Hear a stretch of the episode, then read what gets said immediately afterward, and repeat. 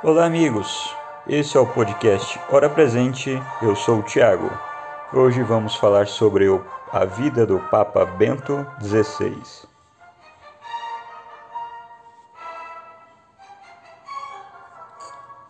Então, é, Joseph Ratzinger nasceu em 16 de abril, né? então esse é um dos motivos pelos quais nós vamos falar dele hoje, né? Porque no próximo 16 de abril é aniversário dele e no próximo 19 de abril aniversário de eleição como Papa. Ele nasceu na Alemanha. O seu pai era comissário de polícia e por isso eles ficavam mudando com grande frequência. É, então eles não ficavam muito tempo na mesma cidade, mas mesmo assim com as mudanças, é, eles sempre estavam próximos aos rios Inn e Salzach. Né? Essa é uma observação que ele faz no seu livro é, Minhas Lembranças. E é um livro que nós vamos utilizar aqui durante todo este nosso nossa gravação, nesse nosso podcast. É, ele morava com os seus pais, obviamente, né, e com seus irmãos George Ratzinger e Maria Ratzinger. Né, e o George ele acaba sendo ordenado junto com o próprio Bento XVI, né, com o próprio Joseph. É, a cultura da, da região onde eles moravam marcaram, marcou muito a, a vida de Joseph Ratzinger, sobretudo a sua juventude. É, ele, ele sente-se um cidadão da, da região da Baviera mesmo. Então você vai ver nas comemorações de aniversário dele, nas falas dele sobre a Alemanha, né, ele se sente muito, muito é, pertencente àquela região e àquela cultura. É, ele adorava as paisagens da, da Baviera, né, ele gostava muito de, de, de observar a, as montanhas, né, as paisagens em geral. É, ele, ele diz que ele nasceu em um sábado de aleluia, né, e aí os seus familiares contaram para ele que isso era como que um sinal divino, né, um, uma, um agradecimento, porque era o que a mãe dele sempre quis e o próprio Ratzinger é, entendia que ele nascer assim já era algo parte da missão que Deus destinou a ele. Né? É, e ele foi batizado exatamente na Páscoa, justamente com a, a primeira água vinda da, da vigília pascal, é, a água do batismo abençoada na vigília pascal. É, quando ele tinha dois anos, os seus pais se mudaram, né? mas é, ele não tem muitas memórias desse lugar. É, ele sem os seus irmãos, que, que eram mais velhos, contavam que aí foi um tempo difícil, né? Muito desemprego, muita doença nas famílias e grande inimizade, porque era uma época pré-nazista. Então era aquele contexto de eleição e que havia muita divisão em toda a Alemanha, né? Quem vai apoiar qual lado? E na sua infância, né, a grande parte da infância e da adolescência, ele, ele viveu em Traunstein, né, onde ele recebeu de sua família grande parte da sua educação. Né, gostava de passear pelos bosques com seus irmãos, com sua mãe, de admirar as belas construções da cidade, sobretudo as igrejas medievais da localidade. Né. O, os seus pais, para a gente ter uma, uma noção sobre eles, eram bons cristãos, né, então eles sempre davam grande exemplo de cristianismo para esses filhos. Tanto é que tiveram dois filhos padres. Então, com os pequenos exemplos, com os ensinamentos e, sobretudo, com esses passeios né, para admirar a beleza existente, eles foram moldados na fé. É, o, mesmo que o regime político da época fosse hostil à religião né, e, sobretudo, à religião católica. E mesmo não tendo ainda o domínio nazista, eles percebiam que havia aí uma grande probabilidade de que houvesse alguma interferência de Hitler, né? Então, essa, essa perseguição, é, essa, esse desejo de que as igrejas fossem fechadas já era algo quase certeiro por parte dos governantes, né? Tinha uma hostilidade e eles já desconfiavam que no futuro haveria uma certa perseguição à igreja. Uh, Ratzinger ia para a escola caminhando né, e observando a paisagem, né, decorando toda a matéria estudada em casa para ir para a escola, né, fazer os deveres na escola e aprendido na escola decorando durante o caminho, né, revivendo essa matéria na sua cabeça. Isso foi uma boa maneira que ele encontrou para solidificar os ensinamentos. E foi justamente neste contexto, né, de ir e voltar para a escola caminhando, que ele teve encontros com o pároco da região e que esse pároco insistia para que ele entrasse no seminário, né? É, para que ele tivesse uma boa formação na vida espiritual. É, o irmão dele, o George Ratzinger, já estava no seminário nessa época, né? E, e, sabendo que o padre falava com ele, também encorajava, né? E o padre, sabendo do irmão, encorajava. Então ele recebia esses estímulos dos dois lados. É... Depois, é... na Páscoa de 39, ele decidiu que ia entrar para o seminário, né? A Páscoa de 1939. E assim que ele entrou, ele adorou o seminário, as instalações, né? A a exposição de como seria a vida deles ali naquele espaço. Só que com o passar dos dias, ele foi ficando um pouco com dificuldade, né? Se sentia muito preso, é, não conseguia estudar, né? E, sobretudo, odiava fazer esportes. Né? Então, ele não gostava do, dos esportes. Do lado de fora do seminário, né, o clima político da Alemanha não era bom. Os nazistas estavam no poder e acabou estourando a guerra. A grande parte das casas religiosas e seminários acabaram virando hospitais de guerra. Né? E os alunos que estavam ali, os seminaristas, que acabaram virando militares. Ratzinger só tinha 14 anos nesse, né, nesse interim. Por isso ele foi dispensado e foi mandado de volta para casa. E apesar de ter voltado para casa, né, ele e está em clima de guerra, a sua jornada de estudos e passeios é, parece que, que restaurou é, os ânimos dele, porque verdadeiramente no seminário, né, a rotina do seminário, o, as, as regras que ele tinha que seguir, sobretudo ser obrigado a fazer esporte, foram massacrando um pouco a personalidade dele. Então, quando ele volta para casa e pode ter a sua vida novamente, ele se sente revigorado. É, mas nesse tempo, grande parte dos companheiros dele não tiveram sorte né, dos ex-seminaristas e acabaram sendo mandados para lutar na guerra, né, para serem soldados. Então era comum que ele recebesse notícias que um ou outro havia morrido em combate, ou então que um ou outro havia é, se ferido gravemente, e o que deixava ele muito triste. Né? Em 43, 1943, o exército nazista estava sofrendo muitas baixas. Então o governo decretou que todos os alunos de internatos deveriam ficar unidos.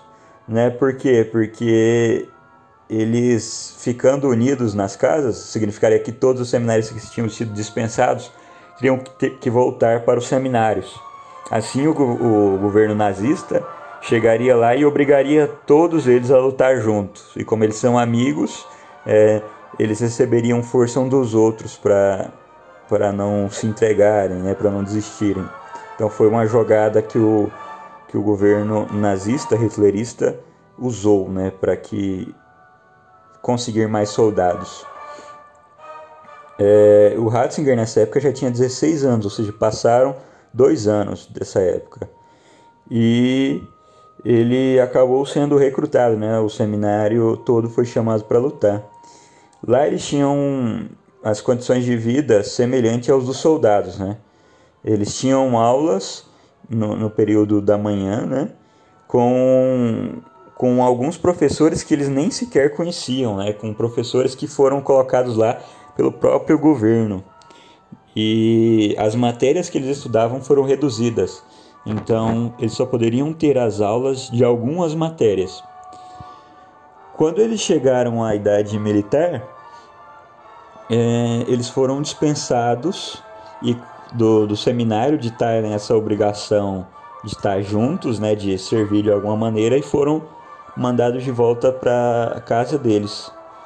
E assim que chegavam em casa, olha que, que ironia, já havia lá uma carta de convocação para o treinamento da infantaria. Ou seja, o governo então obrigou que eles ficassem juntos, né, para não fugirem, não sumirem da Alemanha. E quando chegava a idade militar, o governo dispensava ele das casas ali dos seminários, né, dos conventos, e quando eles chegavam em casa já tinham obrigação de se apresentar para o treinamento da infantaria. No treinamento eles eram ridicularizados, né? Algumas vezes os militares se aproveitavam da fragilidade deles ou da, da inocência, né, de não conhecerem muita coisa e ficavam incentivando que eles entrassem na SS né? O Ratzinger se negou dizendo que queria ser padre. Né? Não, eu não vou entrar porque eu quero ser padre. É... E aí foi aquela famosa história né, de que eles riram, ridicularizaram e falaram por que, que a Alemanha quer padres? A Alemanha precisa de soldados. E ele disse: quando tudo isso passar, a Alemanha precisará, sobretudo, de padres. É, então, nesses momentos em que, os, que eles eram treinados na infantaria e que eram ridicularizados, os soldados ali já tentavam com que eles entrassem para a SS. E prova da lealdade de Bento XVI à sua fé é que ele não entrou, né? ele se recusou. Após o treinamento, eles eram enviados a Munique e encaminhados para servir em diversas áreas. Né? E o Ratzinger, por ironia, foi para Munique e foi mandado de volta para Traunstein. Né? E após algum tempo de serviço, ele resolveu desertar a ordem da época era fuzilar todos os desertores. Né, o Ratzinger traçou um plano e ele estava até ferido, né, ele tinha um ferimento e, e executou o, o, plano dele, né, fugiu. Já no fim, dois soldados o viram, mas liberaram que ele passasse. Né, e, e viram ali que ele estava ferido, né, deixou ele passar, dizendo: ah, cadê a sua permissão para sair? Ele não tinha, mas vendo que ele estava ferido e que ele estava esgotado, deixaram que ele fosse embora, né? não o fuzilaram.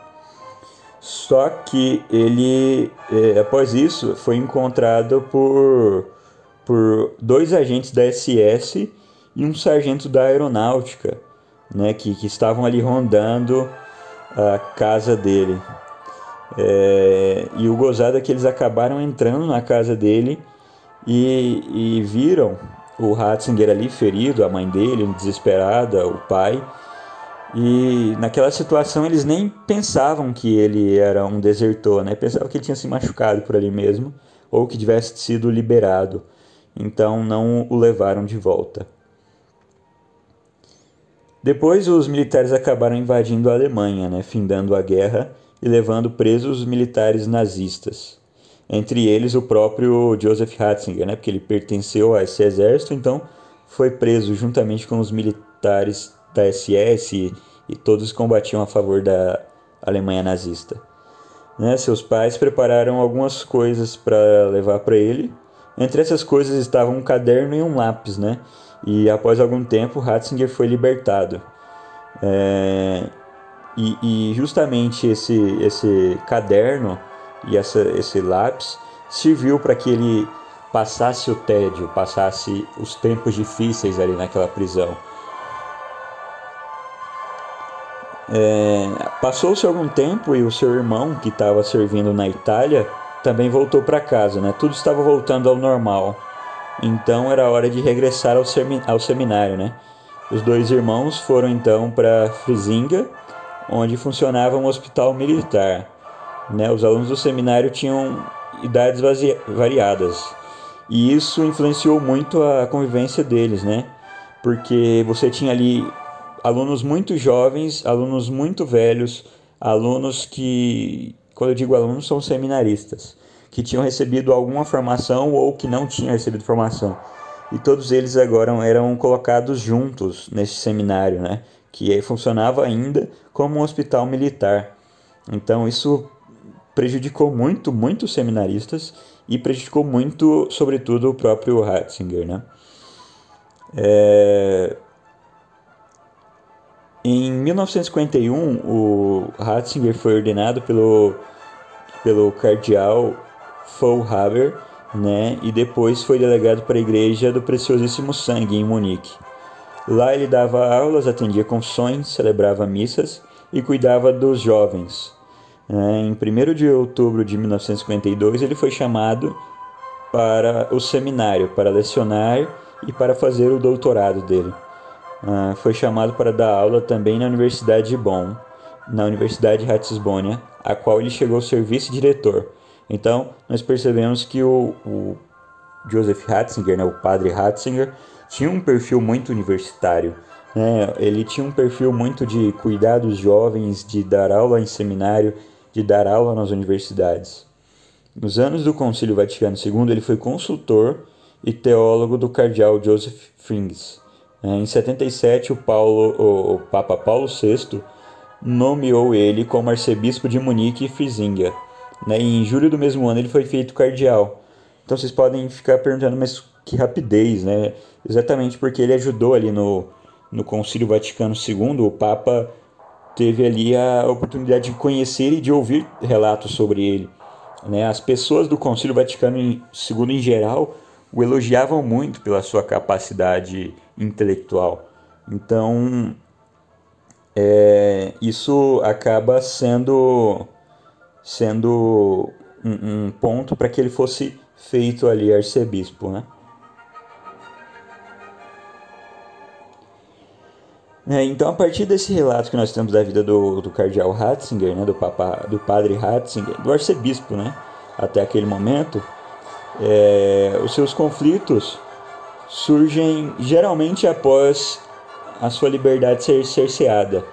Né? Então, quando ele está longe da família, quando ele está em condições desconfortáveis, né? E isso são traços fixos, né? São padrões na história dele. É, em sua história percebemos dois momentos que isso acontece, né? Tangivelmente. O primeiro quando ele decide entrar para o seminário onde fica longe da família e submetido a regras e horários. O, e o segundo momento é a sua nomeação como arcebispo, pois ele se afastaria das aulas, pararia de lecionar né, e teria a liberdade mais restrita. Né? Um arcebispo não pode ter a mesma, a mesma rotina de um padre, ele tem questões burocráticas para solucionar. É, e nesse momento, né, ele, ele se compara ao urso da lenda de Corbiniano, né, que é o fundador de Frisinga. É, ele conta que um urso comeu o cavalo dele. Então ele repreendeu o urso e fez o urso meio que carregar as malas dele, né, como o cavalo fazia. E o urso só foi solto quando eles chegaram em Roma. Né, e esse urso é, é aquele mesmo que há no brasão do Bento XVI. Por isso aqui tem ali aquele urso no brasão dele. Neste momento em que ele se sente privado, é, Ratzinger procurava é, voltar a, a, ser quem ele era, né? Ele queria viver novamente a vida que ele tinha. É, nas circunstâncias dele, né, na, na infância, o, os seus pais sempre mudavam de cidade, né? Então, como foi dito no, no relato inicial, então isso faz é, com que nós podamos perceber que ele não tinha um, uma estabilidade em uma certa região. É, e ele anota isso nas suas lembranças. Né? Todas as mudanças ficaram dentro de um raio restrito, no triângulo entre os dois rios, Inn e Salzach. É, outro fator que era o clima político da Alemanha é, deixava ele muito fragilizado, né, como já foi dito. E essa fragilização é, nós vamos poder ver durante outras épocas da, da vida dele, né? em outros momentos em que é, climas tensos, né? por exemplo, no seu papado, quando vazam os documentos do, do escândalo chamado Vatlix, ou quando as acusações acerca dos abusos dos padres é, a crianças vão aparecendo, né? Então nós temos aí no início do pontificado um, um Bento XVI alegre, um Bento XVI vigoroso, forte, e ele, esse homem vai ficando curvado, né? vai ficando mais sério, justamente porque é uma maneira dele lidar com essas situações. Né? Isso afeta muito Bento XVI. Outro ponto é que o Bento XVI ele queria ser um professor universitário. Né? Então, ele queria estudar e queria dar aulas e queria estar nesse ambiente. Então, quando nós vemos aí o seu período como padre, ele fazia isso, né? ele atendia os jovens, ele dava aulas, ele pegava aulas, né? até o relato de que havia um, um professor que era muito bom e que dava aula num lugar muito quente, muito cheio e que o Bento XVI chegava bem antes para poder sentar perto, para poder aproveitar melhor a aula dele. E assim, depois, quando ele foi professor, isso aconteceu com ele, né? O pessoal tudo queria ouvir as aulas dele e chegavam mais cedo para poder aproveitar ao máximo aquela aula. E foi quando o Bento XVI se sentiu melhor, né? O então padre Ratzinger né? se sentia muito bem ali porque era o ofício dele, né? Um professor universitário, padre, como ele queria ser, e professor universitário. Era tudo que ele queria ser. É, então, quando ele é chamado para ser arcebispo, né, já é um baque para ele. Né? Quando a gente vê nas memórias dele ele falando, né, comentando que parece que não era isso que o Senhor queria para ele, nem era isso que ele queria. Mas o núncio insistiu, né, e ele acabou aceitando aí a nomeação. E aí, como já era arcebispo, chegou a, a nomeação como cardeal. É, então o Papa Bento passa aí por três conclaves, né? O, o, o que elege João Paulo I, o que elege João Paulo II e o que depois acaba o elegendo, né?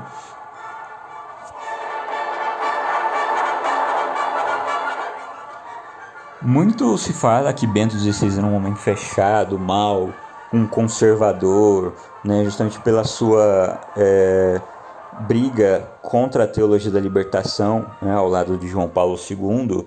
E o que nós podemos ver de Bento XVI é que ele era um homem que amava a verdade. E nesse fato, nessa, nisso de amar a verdade, ele a defendia com tudo que ele podia.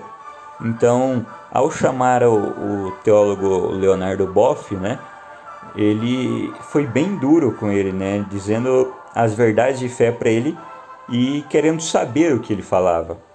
É, o, o Boff depois se vitimizou, dizendo que o cardeal foi muito duro com ele, que ele tinha sido professor dele e agora não reconhecia aquele homem que estava mudado. Mas não é isso, é que ele ama a, liberdade, a verdade.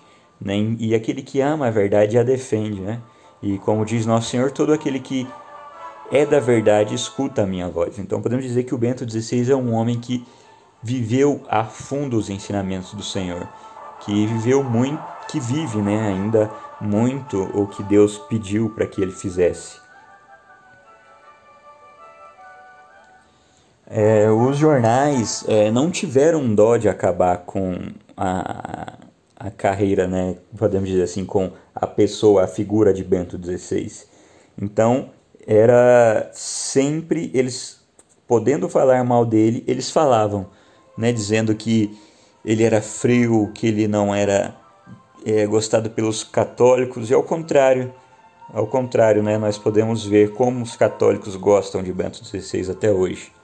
É, o, o Bento XVI, quando escolhe renunciar, nós podemos ter em mente que os desafios enfrentados pela igreja e ele não ser aquele, mais aquele professor universitário, ele não ser mais aquele homem que poderia sair admirando as coisas, né? mas um homem que poderia ficar confinado é, em casa, no palácio papal, é, tendo que tomar decisões burocráticas.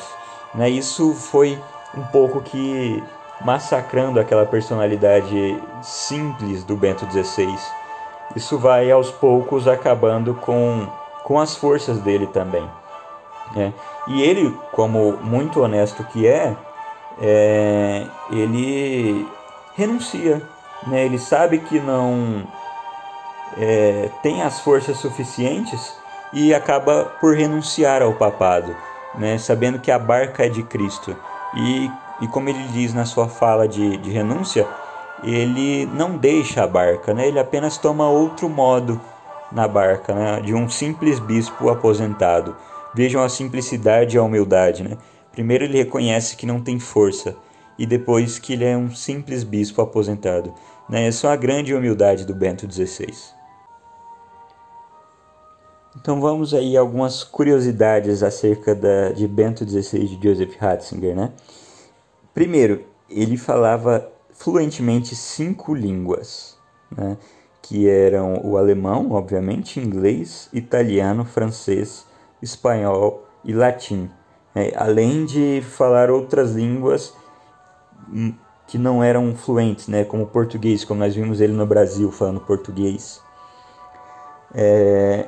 Outra curiosidade é que a sua irmã, é... Maria Ratzinger, né? E ela morou com ele até os seus 69 anos de idade, né? Que foi quando ela faleceu. Ela morou com o Bento XVI, então ela ajudava ali nos afazeres de casa e, e ficava bem próximo a Bento XVI. Outra curiosidade, é, em 2006, uma cervejaria né, de, da Alemanha criou uma bebida chamada a cerveja do Papa né, que, tá, que vinha no seu rótulo dizendo é dedicada ao grande filho da nossa pátria, Bento XVI. E a outra curiosidade é que ele aprecia muito, como bom alemão que é, as cervejas, né? É, Ratzinger tem licença para pilotar helicópteros, né? E ele já pilotou um helicóptero oficial do Vaticano. É, e nunca tirou a, a carteira de carros, né? Então, vejam, ele tirou aí a licença para pilotar helicópteros, mas não tirou a licença para dirigir carros. Bento XVI é um amante de gatos, né? Então, ele antes de ser eleito papa, ele tinha dois gatinhos. É, e quando ele mudou-se para o Vaticano para ser papa, ele não pôde levar os seus gatinhos. Outra curiosidade é que quando ele esteve no Brasil, de 9 a 13 de maio de 2007, ele ficou hospedado no Mosteiro de São Bento, no centro de São Paulo, né? E o Papa saiu 12 vezes da janela com vidros blindados para abençoar os fiéis que estavam ali, né? E isso é porque o povo queria ver o Papa Bento XVI. O povo tinha muita consciência de que aquele Papa era único, era singular. Então foram contadas 12 vezes, né, as o Bento XVI saindo na janela para abençoar, para saudar o Papa. E isso não era programado, né? ele não sairia nenhuma vez. Mas ele escutando o povo, escutando a movimentação, saía para olhar e acabava abençoando o povo que estava ali, os brasileiros. É, o quarto em que Bento XVI ficou hospedado, no mosteiro de São Bento, é, ele tinha 38 metros quadrados. É. E outra curiosidade ainda é que ele celebrou a canonização do Frei Galvão, né, São Frei Galvão, aqui no Brasil, né, com a presença de um milhão e meio de pessoas. Né. É... Outra ainda é que ele é um virtuoso pianista, então ele adorava tocar pianos, né, e os três que ele mais gostava era Mozart, Beethoven e Bach. Né. Sobre Mozart, ele dizia: o, Requiem de Mozart é uma expressão sublime da fé, que sabe muito bem o drama da existência humana e não esconde os seus aspectos dramáticos, e, portanto, uma expressão da própria fé cristã, consciente de toda a vida humana, iluminada pelo amor de Deus. Né? Outro fato, outra curiosidade, mas que não é muito difícil de desconfiar, é que ele possui uma biblioteca gigantesca. É, ele tem mais de 20 mil livros. É, e quando ele se mudou para o Vaticano, esses livros foram levados junto com, com ele, né? Então ele ele sempre queria estar perto ali, revendo livros e queria que não, não se distanciasse dos livros dele. Outra curiosidade é que ele pediu aposentadoria, né? várias vezes enquanto João Paulo II era o Papa.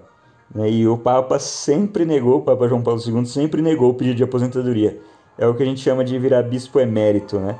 Então o Papa João Paulo II nunca aceitou a sua a sua, o seu pedido de renúncia. Ele gosta de comer ravioli e beber refrigerante, né? Como todo bom ser humano, ele gosta de refrigerantes, como, como gosta de cervejas, né? Então são dois fatos muito bons acerca do, do nosso querido Bento XVI. É, outra característica, mas que é até interessante, até óbvia, é que ele foi o primeiro Papa a ter as redes sociais. Né? Então ele teve o Twitter com várias, várias, vários Twitters, um em cada língua. Né? Então ele foi o primeiro Papa a ter isso. É, boatos dizem que, que, ainda quando a gente falava dos refrigerantes, é que ele adora a Fanta. Né? Sobretudo nos, nos dos refrigerantes, sobretudo a Fanta, né? Voltando aí na parte do refrigerante. É, ele gosta muito da Fanta. Como eu falava antes, é que ele gostava de caminhar. É, todos os dias durante o seu papado, era registrado que às quatro horas ele saía para passear nos jardins do Vaticano, né? Era um, algo que ele fazia sempre. E ainda sobre o fato de ele gostar de gatos, é, uma das lembrancinhas mais vendidas durante seu pontificado em Roma era um chapéuzinho de, de cardeal que a gente chama de mitra, né, para os gatos, né? Então isso levado pelo seu amor aos gatos. É, antes dele se tornar o Papa Bento XVI, ele morava num apartamento bem simples, né, que aí fica nas propriedades do Vaticano e ele saía para passear com frequência. Né? E ele sempre parava em livrarias e em cafés. E ele sempre, às vezes, né, marcava com um ou outro amigo para tomar um café e falar sobre livros tal. É... E ele tem até hoje guardado os ursinhos de pelúcia que foram costurados pela sua própria mãe quando eram crianças, quando eles eram crianças, né, ele e seus irmãos. Então veja, Bento XVI é alguém muito singular, uma pessoa muito incrível é, que, e, e, muito, muito simples ao mesmo tempo. Há uma frase né, que, que ficou muito conhecida, ficou muito célebre, dizendo que a gente só entende um pontificado, só entende um papa quando ele acaba, quando esse pontificado acaba. E eu acho que nós podemos dizer isso acerca do pontificado de Bento XVI. Um pontificado pautado na verdade, pautado na, no amor à, à doutrina e um, um, um pontificado pautado na caridade, né? Ele tem aí vários documentos onde fala né, com títulos bem expressivos, né? Caritas in veritate, né? Veritatis splendor, né? O amor, é, o esplendor da verdade, né? e assim por diante. Nós vemos as suas ações, né? então ele teve grande influência, né? grande papel nas mudanças do rumo do Banco do Vaticano, né? aprovando e sancionando leis que deixavam o banco mais forte, com menos suspeitas de desvio de dinheiro. Ele aprovou ainda que sancionou a lei dizendo que Todos os bispos deveriam comunicar a Roma os casos de pedofilia. Né? Então vejam, é um homem muito sério, muito honesto no seu papel de Papa. Se você gostou deste podcast, curte aí compartilha com seus amigos. Né? Esse é apenas o segundo episódio. Eu te agradeço pela audiência, por escutar até o final. Um grande abraço. Tchau.